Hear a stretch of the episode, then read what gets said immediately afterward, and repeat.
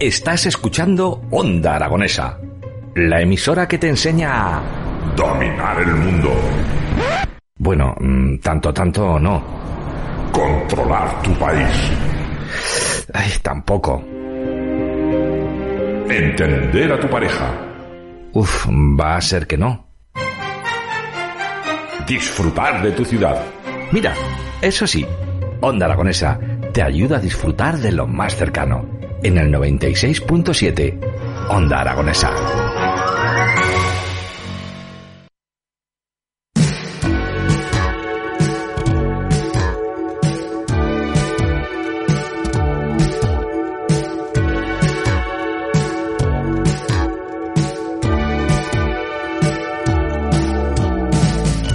11 y 5 minutos y continuamos en las mañanas de Onda Aragonesa. Y ahora vamos a retroceder hasta el siglo XIV y lo vamos a hacer acompañado de una eminencia, porque tenemos al otro lado del teléfono al catedrático de Historia Medieval, José Luis Corral. Muy buenos días. Eh, muy buenos días. Eh, eso de eminencia no me, no me he reconocido, pero bueno. bueno, oye, una eminencia en esto de la historia y sobre todo de la escritura. Bueno, bueno. Eh, eso va por barrios. Bueno, vamos a hablar de tu nueva novela, Matar al Rey.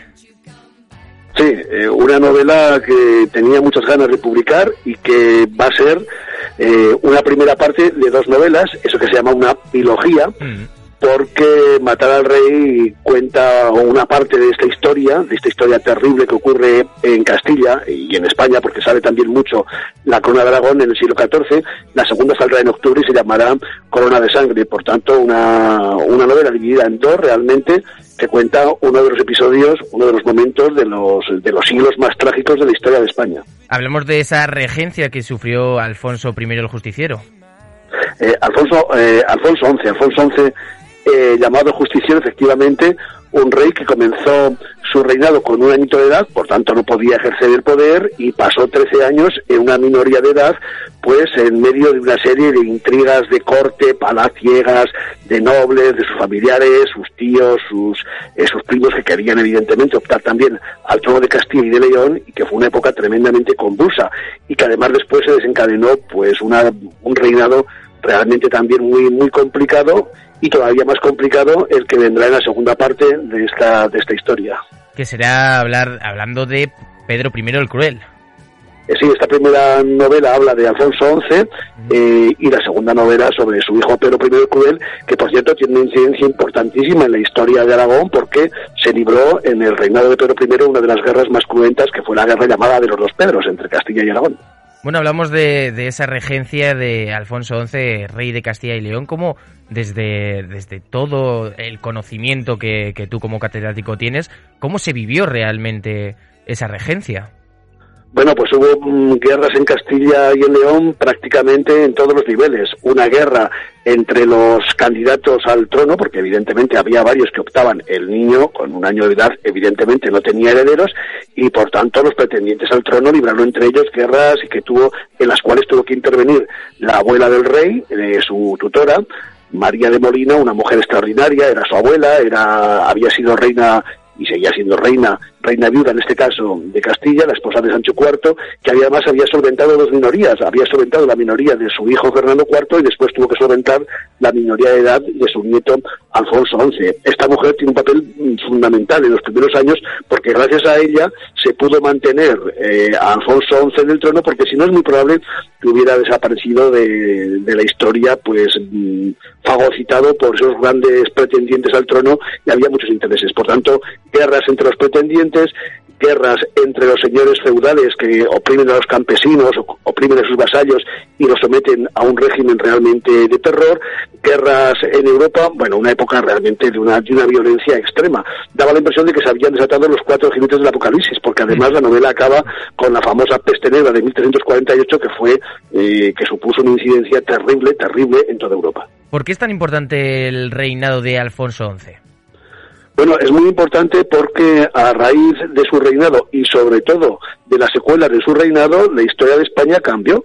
Se introdujo la dinastía de los Trastámara con su hijo Enrique II, el hermano, el medio hermano de Pedro I, al cual derrotará, vencerá y matará en Montiel, eso aparece en la segunda novela, pero aquí se desencadena una nueva dinastía, la dinastía de los Trastámara, por los amores realmente pasionales. En la novela hay una, tensión amorosa eh, tremenda entre Alfonso XI y su amante Leonor de Guzmán. Leonor de Guzmán no era reina, era la amante. El rey, de hecho, pues eh, Alfonso XI se casó con María de Portugal, pero a su mujer no le hizo prácticamente ningún caso. Es más, la mantuvo brillada, apartada, simplemente le hizo un par de hijos, Fernando, que murió muy jovencito, y Pedro, que será el futuro rey, pero eh, en, esos, en esas relaciones amorosas, en esos linajes, en ese poder de la sangre, como digo en la novela, se basa buena parte de lo que ocurrirá en la historia de España después.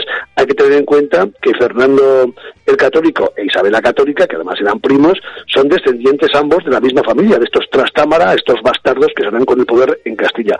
Por tanto, la historia de España gira a partir de esta dinastía bastarda de los Trastámara de una forma realmente eh, central eh, y por eso tiene tanta importancia el siglo XIV en la historia de España, y eso lo cuento en esta novela, el al Rey. Que es la primera vez que, en la historia se produce una dinastía, de, en este caso de bastardos, pero siempre ha sido una, una estructura, una genealogía eh, vertical completamente. Sí, hay, una, una, anormalidad, ¿no? Una extraña normalidad, porque evidentemente, según las leyes de la época, los bastardos no podían heredar eh, la corona, los bastardos no podían ser reyes, y en cambio Enrique II tras eh, asesinar a su, a su hermano, a su medio hermano, a Pedro I, conseguirá establecer en la corona de Castilla y León y después, con el compromiso de Caspe, en la corona de Aragón, una dinastía de, bastardos, una dinastía, pues que según, insisto, eh, según las leyes de la época, las leyes feudales, una dinastía bastarda y por tanto cambió, cambió por completo muchísimas cosas. Y es más, buena parte de la estructura territorial que hoy en día existe en España y sobre todo la estructura de la propiedad, especialmente en el sur, en Andalucía, en Castilla-La Mancha, en Extremadura, eh, se basa fundamentalmente, esos grandes latifundios que conocemos, se basa fundamentalmente en las mercedes, en los regalos, en las donaciones que dieron estos reyes a la nobleza, a la gran nobleza, para conseguir su apoyo. Por tanto, fíjate, se ha tenido importancia, trascendencia hasta la actualidad, eh, esta época tan convulsa del siglo XIV. Oye, José Luis, quiero que me cuentes, ¿cómo ha sido el proceso de documentación para escribir esta novela? Pues muy complicado porque los historiadores han hecho un trabajo estupendo, sobre todo historiadores que se han dedicado al periodo, pero las fuentes son tremendamente contradictorias. En algún caso, documentos, crónicas, las crónicas están evidentemente muy manipuladas, las crónicas están escritas por el poder, por los poderosos y por tanto justifican acciones de los poderosos, pero además me he encontrado con saltos eh, en el tiempo, con problemas de cronología. Claro, un historiador mm, si no tiene el documento que precise un acto concreto, pues sencillamente salta por encima o hace una hipótesis, ¿no? Pero en la novela no puedes hacer las cosas, claro, en la, novela no puedes dejar hilos sueltos. Y a la hora de trenzar todos esos hilos para hacer la novela me he encontrado con muchas contradicciones en los, en los documentos, muchos saltos en, en, el espacio, en el tiempo. Bueno, he intentado resolverlo con una lógica historiográfica, pero también, evidentemente, con un pulso literario. Al fin y al cabo es una novela. Yo cuento una historia, pero lo cuento desde la postura del novelista, desde la ficción. Pero también es eh, curioso que, que, Alfonso XI, eh, la, bibliografía, la bibliografía de, de, este, de este rey, eh, es abundantísima. Bueno, es que la bibliografía en estos momentos sobre cualquier tema de la historia de España o de la historia del mundo es absolutamente abrumadora. Eh, no sé, sobre la Guerra Civil Española hay decenas de miles de libros, ¿eh? no miles, decenas de miles de libros. Sobre la historia medieval de España cada vez hay más, artículos. No sé, cualquier tema que intentes investigar, sea la época de Alfonso XI, sea eh, los orígenes del reino de Asturias, sea, pues no digo nada, la época de los reyes católicos, nos encontramos con una eh, un, elenco bibliográfico absolutamente abrumador. Ni tan siquiera un especialista, por ejemplo, en la época de Alfonso Ponce, estando leyendo todos los días, ocho horas diarias, lo que se publica sobre él, podría abarcarlo. Por tanto, uno de los grandes problemas que tenemos ahora los historiadores es seleccionar las lecturas. Y seleccionar significa, evidentemente, tener, por cuestiones temporales, claro, la vida es la que es y las horas del día son las que son, tener que desechar muchísima documentación y muchísima información que sería muy interesante.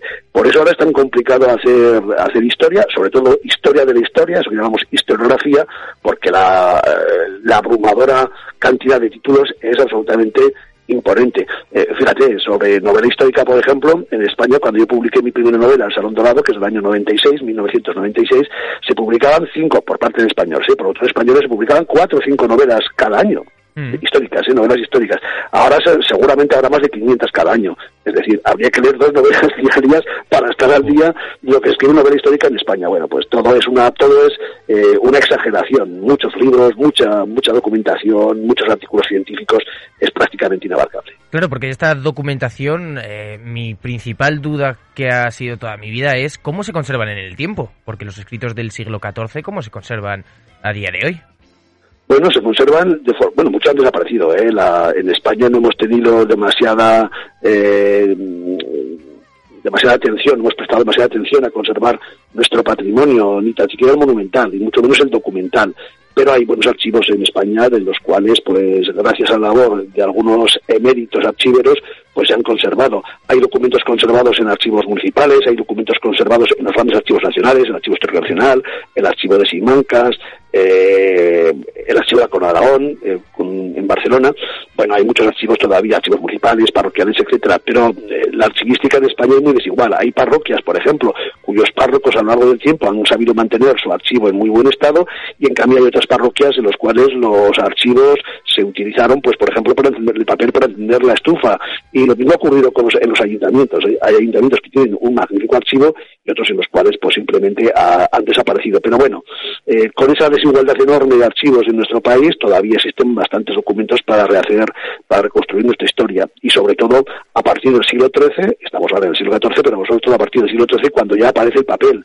Cuando había pergamino, cuando solamente se escribía pergamino, era más complicado porque el pergamino, la piel de, la ternera, la piel del cordero, era más caro, por supuesto, mm. y había poco pergamino, pero en el, cuando aparece el papel en el siglo XIII, claro, la, multiplicación de documentos empieza a ser realmente exponencial. ¿no?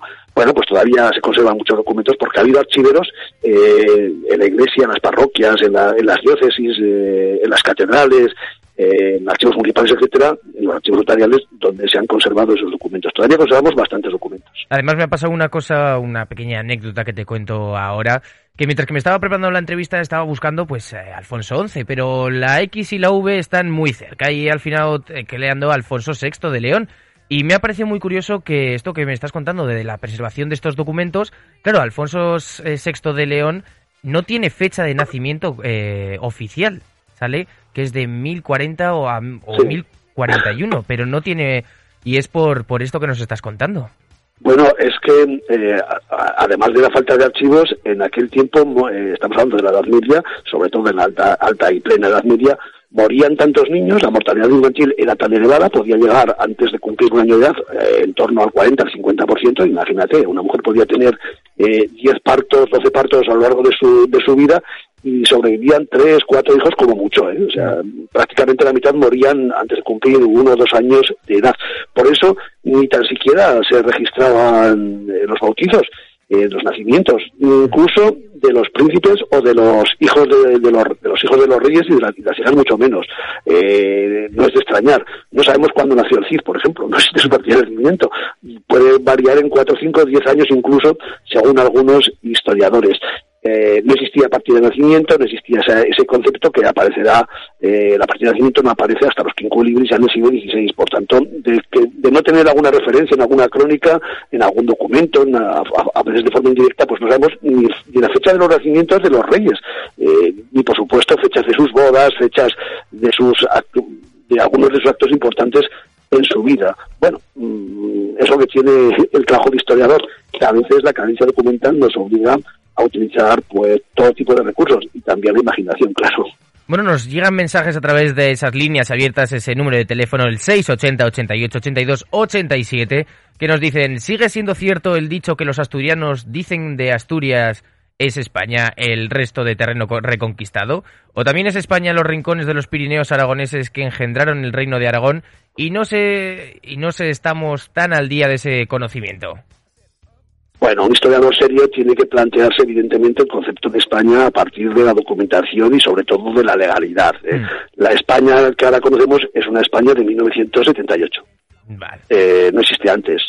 Porque, por ejemplo, hasta mí, ahora que está tan de hasta 1975 el Sáhara Occidental era tan español como la provincia del Albacete. Eh, por tanto, territorialmente, la España que conocemos es la España de, territorialmente, políticamente, legalmente eh, y en tantas cuestiones es una la España existe desde 1900 la España actual ¿eh?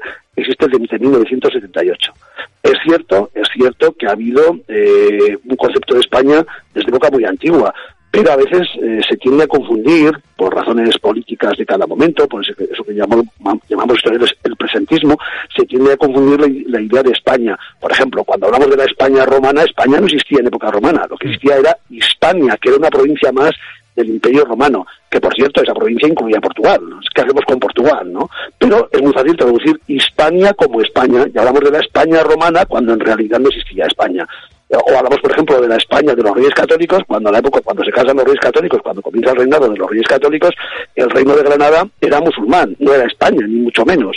Eh, o, por ejemplo, Portugal tampoco era, era territorio de, la monarquía de los reyes católicos. Es más, los reyes católicos no hicieron más que una unidad mm, de carácter dinástico, de carácter personal el día que murió, y lo cuento en mi novela, eh, el tomo primero de mi novela de los Austrias, el día que murió Isabel la Católica, el 27 de noviembre del año 1504, Fernando el Católico dejó de ser rey de Castilla. Eso no se cuenta. Por tanto, no había ninguna unidad territorial ni política, una simple unidad dinástica que se rompió a la muerte de Isabel la Católica, porque Fernando el Católico era rey de Castilla en tanto en cuanto era el esposo de Isabel. Pero bueno, nos han contado tantas mentiras sobre la historia de España que da la impresión de que España existe como concepto político desde poco más o menos el hombre de Atapuerca, ya hombre antecesor, hace 800.000 años, y eso no es así. Bueno, José Luis, me ha sido un verdadero placer hablar contigo y sobre todo emplazar a los oyentes a ir a su librería más cercana y a comprar este Matar al Rey, que la verdad es que tiene una pinta estupenda, no solo eh, el hecho de, que lo hayas escrito tú como catedrático historiador, sino el hecho de, todas esas intrigas, de, los dramas que hay, de esos pactos y, y de, la, de, esa sangre para que nos cuentes tú desde, desde todos tus datos que has, que has hecho como historiador, pues lo que pasó realmente y dar comienzo a esta biología como la has definido tú. Así que José Luis, ha sido un verdadero placer hablar contigo. Bueno, pues muchas gracias, un saludo. Hasta luego. Adiós.